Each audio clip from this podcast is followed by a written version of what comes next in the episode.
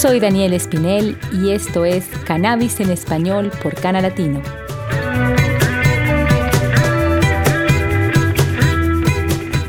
Hola amigos, bienvenidos a Cannabis en Español por Cana Latino con Daniel Espinel. Yo soy Daniel Espinel y este es nuestro tercer podcast. Nuestro podcast es un espacio creado con la finalidad de brindar educación sobre el cannabis medicinal a todos los latinos del mundo bajo el precepto Investiga, Edúcate y Actúa. Cana Latino lucha día a día para eliminar el tabú que rodea el cannabis en la cultura hispana y así difundir los beneficios científicos de esta planta para mejorar nuestra calidad de vida. Damos muchísimas gracias a nuestro tema principal, 420 de la marihuana, como siempre, es nuestra entrada. Y en este podcast tendremos nuestra primera invitada súper de lujo desde México y para el mundo, Lorena Beltrán, directora de Cannabis Salud y, por supuesto, también cofundadora de Cana Latino.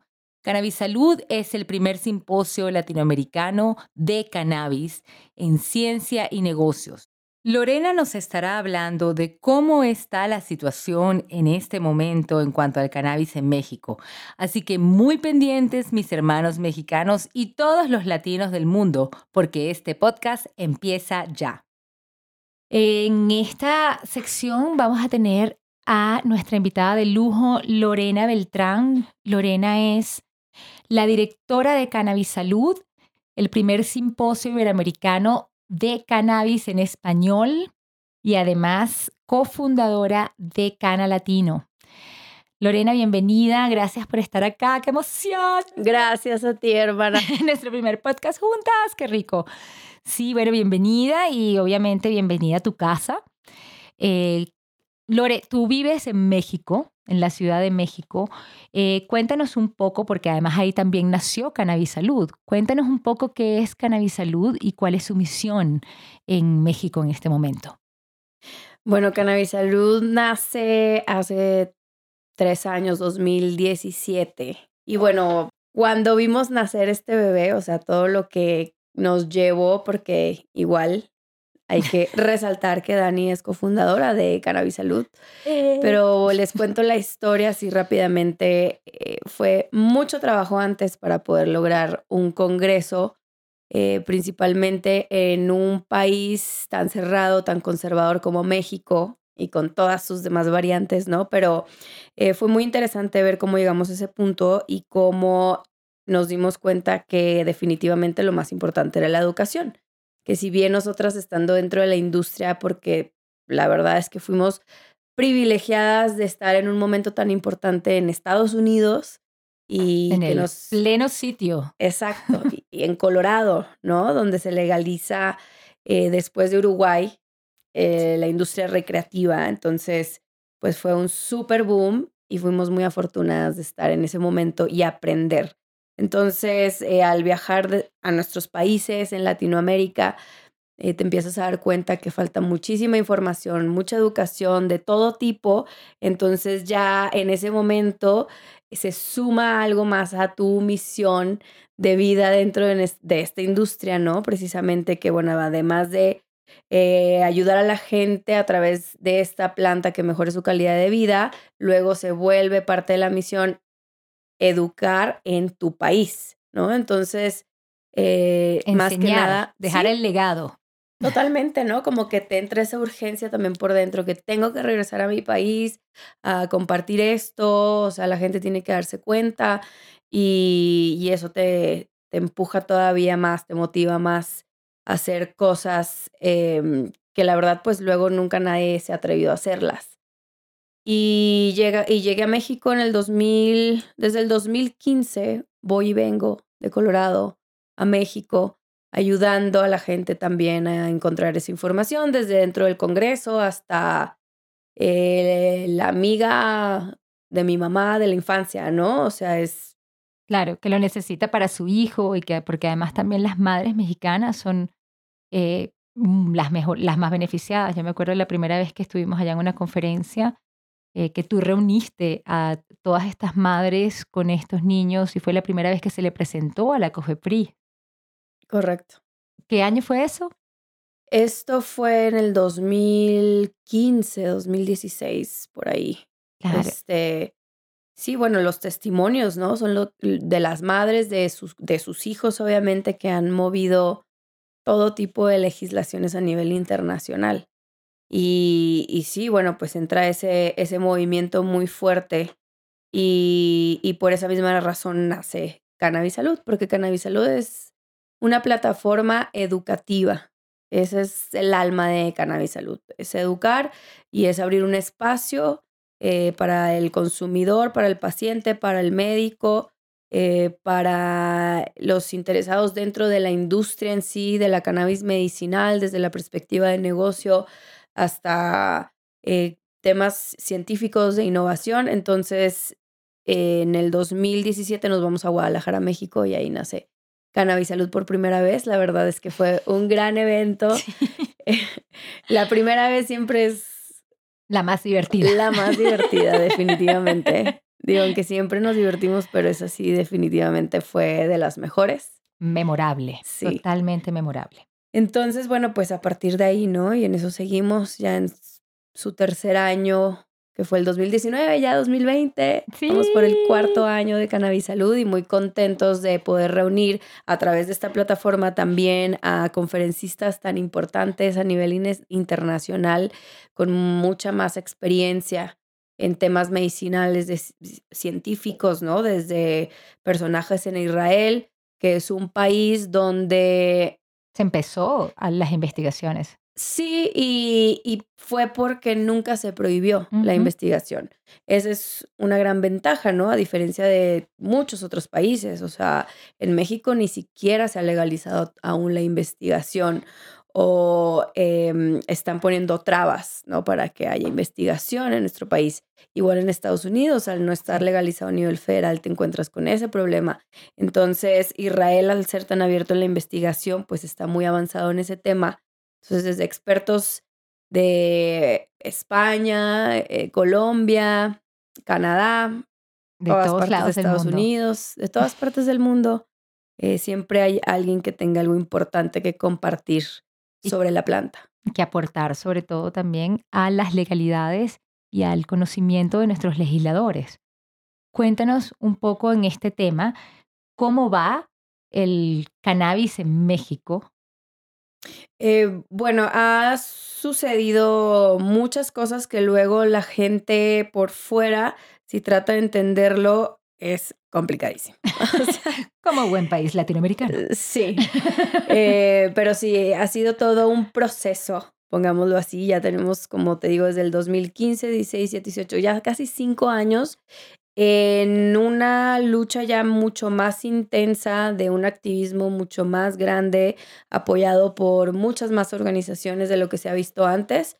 entonces, eh, pues ahorita ya en cinco años, lo primero que sucedió 2015 fue el primer amparo eh, para una niña con epilepsia y se ganó el amparo para que esta niña pudiera eh, su familia importar producto de cannabis a México que fuera específicamente para ella. Entonces, al ganar... Fue Grace. La niña Grace. Fue la primera, el primer caso. El primer caso en, en México. Y, bueno, ante los resultados, los, los, resultados positivos de esta niña que convulsionaba cientos de veces a la semana, eh, a reducir considerablemente sus convulsiones, eh, entre muchos otros síntomas que obviamente su calidad de vida mejoró. Sí, totalmente. Entonces, un caso de éxito donde imagínate como madre eh, ver los resultados que tuvo el aceite de una planta mm después de todo lo que uno le da a su hijo para tratar, o a su hija, para tratar de, de que uno es capaz de cualquier cosa. Exacto. Y después de todos los medicamentos en los que uno trata de confiar, que llegue una planta y que sea esto es. claro. Sí, parece brujería. Sí, y se pone la piel chinita cada vez que hablas de, de eso, ¿no? Porque sí, es tan real, ahí está, y, y no puede ser que todavía estemos tomándonos tanto tiempo en legalizar y en sacar estas reglas y protocolos y demás cuando hay niños que pueden ir a dormir en la noche y no despertar en la mañana y está como madres vivir con esa angustia todos los días, sabiendo que está eso ahí. Sí, no, una locura. Es una locura, pero gracias a este esfuerzo que se ha hecho en conjunto, en comunidad, eh, cada vez uniéndonos más, porque solos no podemos. Esta industria también es demasiado grande para todos aquellos que les hace bling bling el ojo. Eh, Lo más lindo es eso, que es una planta que crece y es un recurso renovable. Hay para todo el mundo. Exacto, totalmente para todo el mundo y tiene que estar disponible eh, de manera regulada también, ¿no? Necesitamos conocer la procedencia de todo lo que entra en nuestro cuerpo en general. Por supuesto. No solamente de los productos de cannabis.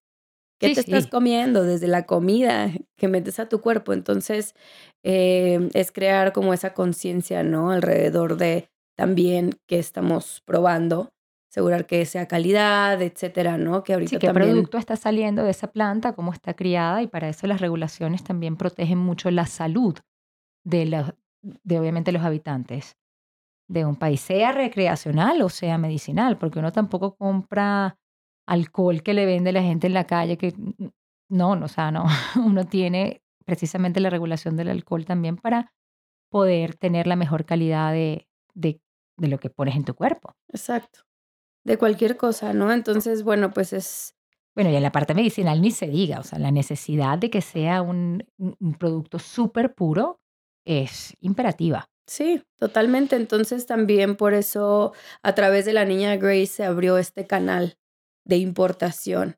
Entonces se dio la oportunidad de que le pudieran pedir por familia eh, permiso ante COFEPRIS, que es la, eh, la entidad que regula todo el tema de calidad en diferentes productos, y aceptó que las familias pidieran permisos para el paciente, teniendo una receta médica, que eso también, pues al inicio, imagínate en el 2015 que no existía nada de esto, de pronto llegar a pedirle a tu doctor, oiga, una receta de cannabis, pues, no, era dificilísimo encontrar un doctor que también supiera recetar o quisiera recetar. Claro. Entonces, pues así empezó poco a poco a abrirse, más pacientes pidiendo estos permisos. Luego llega también el caso de cuatro personas que desean eh, un permiso para autocultivo y consumo personal, para que ellos pudieran plantar sus, sus plantitas en su lugar privado, en su casa y consumirse eh, la cannabis. Claro, y sin tener riesgo a, a, ningún narcotráfico ni conexión, sobre todo volviendo otra vez a la calidad del producto, porque no es solo a quién se lo compra, sino quién, en manos de quién estuvo, dónde se metió y qué químicos pudo haber tenido en contacto, los pesticidas con los que crece Súper importante. Digo, pero igual, este, en este caso, estos abogados que solicitaron este permiso para el autocultivo, lo que ellos querían dar a conocer o el mensaje que querían dar era que eh, se necesitaba despenalizar el uso de la planta en primer lugar, ¿no? Porque el segundo paso es, sí, ya despenalizada, no voy a correr riesgo de tener mi planta en mi casa para hacer medicina, etcétera, ¿no? Entonces, fue un mensaje muy importante al ganar este, este amparo y eh, se empezó a, en ese momento otro activismo con otros grupos mucho más fuertes sobre los derechos humanos, sobre el libre desarrollo de la personalidad, eh, sobre el derecho a elegir lo que quieres consumir. Entonces, em, a raíz de este amparo, se necesitaba un amparo más para que la Suprema Corte eh, ordenara una jurisprudencia. La jurisprudencia en México quiere decir que todo mexicano mayor de edad debe de tener, o sea, es un derecho tener sus propias plantas para consumo personal. Y la jurisprudencia llega a, cambiar la constitución y a crear, o sea, que se forme este derecho y se cumpla. Entonces, eh, con ese, esos, ese amparo. Eh ¿Cuántas plantas puede tener una persona en México mayor de 18 años? La Suprema Corte no es su labor crear regulaciones. Ellos son Suprema Corte, dan la orden y a quien a la secretaría que le toque ese tema tiene que encargarse de hacer la regulación y decir entonces cuántas plantas, este por persona, etcétera, etcétera. Entonces, por ahora no hay límite de plantas porque la Secretaría de Salud no ha emitido ningún reglamento. Entonces, en este momento, pues hay un hueco legislativo claro. y la gente que va obteniendo estos permisos, porque sí sucedió el quinto amparo, sí hubo jurisprudencia, Y en, octubre pasado se, eh, fue el primer año de esta jurisprudencia, entonces ahora ya hay mucha gente pidiendo permisos, obteniendo permisos de autocultivo, pero sin límite de plantas. Entonces, eso también genera una presión en el gobierno para que regulen. la ley, claro. Regulen y despenalicen. O sea, es tan importante despenalizar para que nos dejen de acosar en la calle o este pedirnos dinero, ¿no? Claro, sí, sí, sí, la corrupción. En, corrupción 100%. Se presta para todo cuando tampoco existe la ley. Esa era la palabra que buscaba. esa. Para extorsionarnos, porque ando en la calle y me encuentras un porro, ¿no? Sí, o una cantidad mínima debería tener por lo menos una despenalización de una cantidad mínima. Sí, una cantidad igual y sí mínima, pero es tanta la corrupción en Latinoamérica que ellos mismos como dicen en, México, te siembran más. Ah, no, por supuesto. Siempre, siempre estás a merced de que no haya cámaras en cada esquina. Sí, totalmente. Entonces imagínate la importancia de despenalizar esta planta. Sí. En México te llevan a la cárcel por de uno a tres años wow. por posesión de marihuana. No importa la cantidad, puede ser un porro. Puede de uno a tres años. Mucha gente está dentro por este tipo de delito. que sigue siendo delito. Entonces, bueno, pues es, ese es el tema en México. Se, eh, primero es el, el, amparo para Grace de uso medicinal, el amparo para el caso Smart, que así le llamaron, de uso recreativo, y después de eso llega la jurisprudencia. Y al mismo tiempo eh, se están, eh, nacen nuevas iniciativas de ley dentro del Congreso. Entonces empieza ya a haber ese movimiento entre los legisladores, los senadores, y empiezan a emitir iniciativas de ley, todos estos distintos senadores, y se acumulan 11 o 12 iniciativas de ley. Entonces ya hay como esa fuerza de, de querer aprobar eh, y legalizar esta industria en México, y en estos momentos se están revisando las diversas iniciativas de ley todas diferentes, pero la más fuerte en este momento es la del presidente del Senado, justamente, Ricardo Monreal, y Olga Sánchez Cordero. Ella fue eh, senadora y fue también la juez en la Suprema Corte que dio el primer amparo sí, me del acuerdo. caso Smart. Entonces, bueno. De haberla visto en las noticias, me acuerdo. Sí, este año, el año pasado, 2019, fue la mejor foto del año, donde en, justo en el Congreso llegó una... viral. Sí, creo que fue una diputada la que le entrega un porro y le dice, espero que no se olvide que tiene que legalizar esta planta. Sí, es hermosa. Y le entregó este porro y con una sonrisota, esperemos que Olga Sánchez... No se olvide de sus promesas. No nos defraude del 2020. Pero sí, entonces en eso estamos en abril, justo 4, 2020. Que tendremos todo el mes de 420 todo el mes de 420 y aparte es eh, la fecha límite para que se presente una iniciativa de ley en conjunto y se vote en el o sea, Senado. Que se tiene que decidir la legislación. Sí, porque a pesar de que en el 2017 se aprobó una primer ley que fue en el gobierno pasado del PRI, la ley permite la importación de productos derivados del cannabis con menos del 1% de THC que es el compuesto psicoactivo, entonces le llamamos cáñamo. El cáñamo se legaliza para su importación y el cultivo para investigación científica. Entonces ya era un gran paso. Claro. El que se dio en el 2017, sin embargo, al no emitir nuevamente un reglamento, esa ley no está en operación.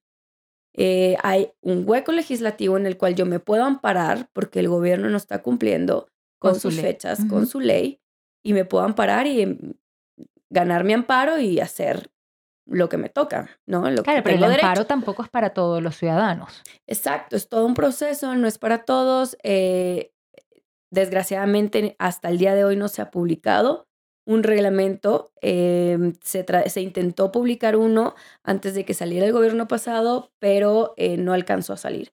Entonces, con este nuevo gobierno no se ha emitido nada. Esa ley sigue, como te digo, ahí parada pero también todo cayó en abril 2020. La Suprema Claro. Corte ordena a la Secretaría de Salud que se emita el reglamento a más tardar abril del 2020. Y al mismo tiempo ordena al Senado de que vote una nueva ley en abril del 2020.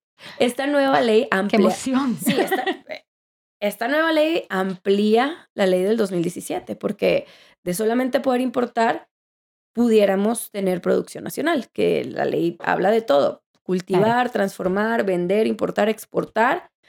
Y se abriría un mercado, uff, supremamente... Sí, cáñamo y cannabis para medicinal, para uso lúdico y eh, la parte industrial, ¿no? La apertura económica de, de trabajos, o sea, todo lo que implicaría tener eso. Totalmente, y más para países como los nuestros, ¿no? Que tanto trabajo necesita la gente, tanta pobreza, tanta corrupción. Creo que la planta en sí eh, trae tantos mensajes y tiene una energía tan fuerte que por donde quiera que pasa va limpiando, va filtrando, o sea, imagínate toda la salud que está dando, viene también la parte de abundancia con ella porque pues puedes hacer un negocio con ella, ¿no? Y, y hay que saber hacer negocios, pero eh, viene a enseñarte que tiene que ser de una manera sustentable, ¿no? Para realmente cumplir su misión. Claro. ¿Por qué estamos redescubriendo esta planta ahorita, en este momento de tanto caos mundial? En el mundo, ¿no? En el mundo. Tanta contaminación. Desde la contaminación hasta las guerras. Y creo que en todo puede influir esta planta de manera positiva, con todos sus usos industriales, de salud, etcétera, ¿no? Entonces... Y de economía, o sea, la, parte económica es un boom, como lo ha sido, por ejemplo, acá en Estados Unidos, que como hablabas antes, fuimos pioneras de, de esta industria, estuvimos en el mejor lugar, en el mejor momento, eh, y eso siempre hay que agradecerlo, también porque es ahí donde conocemos esta planta y, y eso creo que es, también es parte de, de la misión, ¿no? Comunicar y que cada persona no se quede con la información, sino que más bien la comparta y que podamos educar a nuestros familiares, a nuestros amigos de todo lo que está pasando con el cannabis y sobre todo en México y en todos los países latinos. Lore, muchísimas, muchísimas gracias por estar aquí con nosotros en este primer programa. Gracias a ti, yo feliz. Mi primera entrevistada, mi primera invitada, mi socia, mi cofundadora de Canal Latino y gran directora y gran fundadora también de Cannabis Salud, que como hablamos antes es la primera conferencia, el primer Congreso Iberoamericano de Cannabis en español.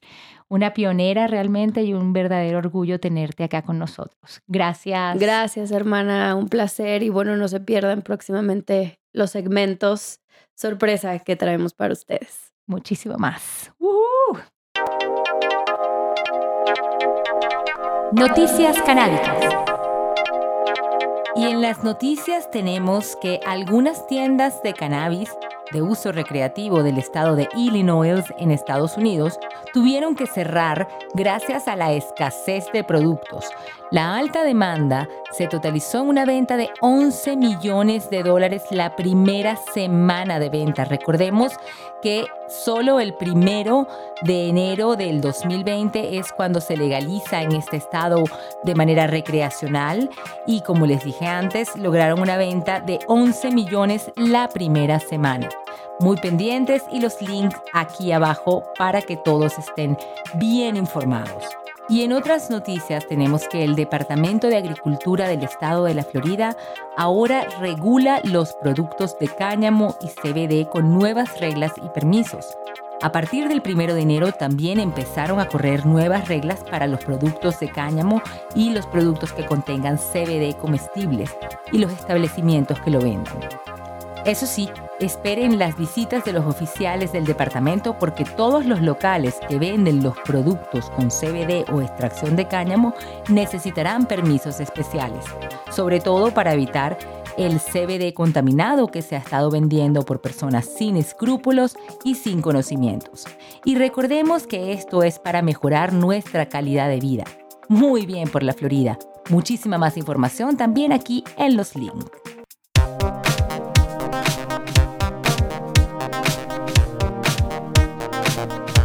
Música canábica. Y para todos los días que nos queremos quedar tranquilitos y relajados, les indicamos esta canción. Todo el día en la cama de Cheo, José Luis Pardo, un superproductor y DJ que estuvo también con los Amigos Invisibles. Aquí dejamos nuestro link porque la canción está increíble. Nuestra segunda canción es una de mis favoritas en este momento. Se llama Esqueleto Rumbero con Nardo Lombardo y es lo máximo para sacudirnos y ponernos bien activos. Estas serían las recomendaciones de este episodio, una índica y una sativa para que puedan disfrutar.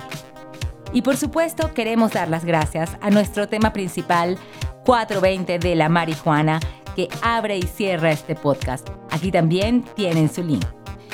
Y queremos dar las gracias a todos nuestros seguidores, los amamos. Tú nos puedes seguir suscribiéndote a este podcast y por nuestras redes sociales, Instagram, Facebook y Twitter arroba canalatino. Y recuerda que también están los concursos en Instagram y Facebook a los que puedes suscribirte solo si estás en Estados Unidos. Pero no te pongas triste, muy pronto vamos a tenerlos en todo el mundo y puedes mencionar un amigo que viva acá en los Estados Unidos y automáticamente participará. Ellos por supuesto pueden ganar. También recuerda, busca ya tu libro Lo que sé más varias recetas en Amazon. Y por supuesto, visita nuestra página para muchísima más información www.canalatino.com. Investiga, edúcate y actúa. Chao, chao, Canalatino, y nos vemos en un próximo podcast.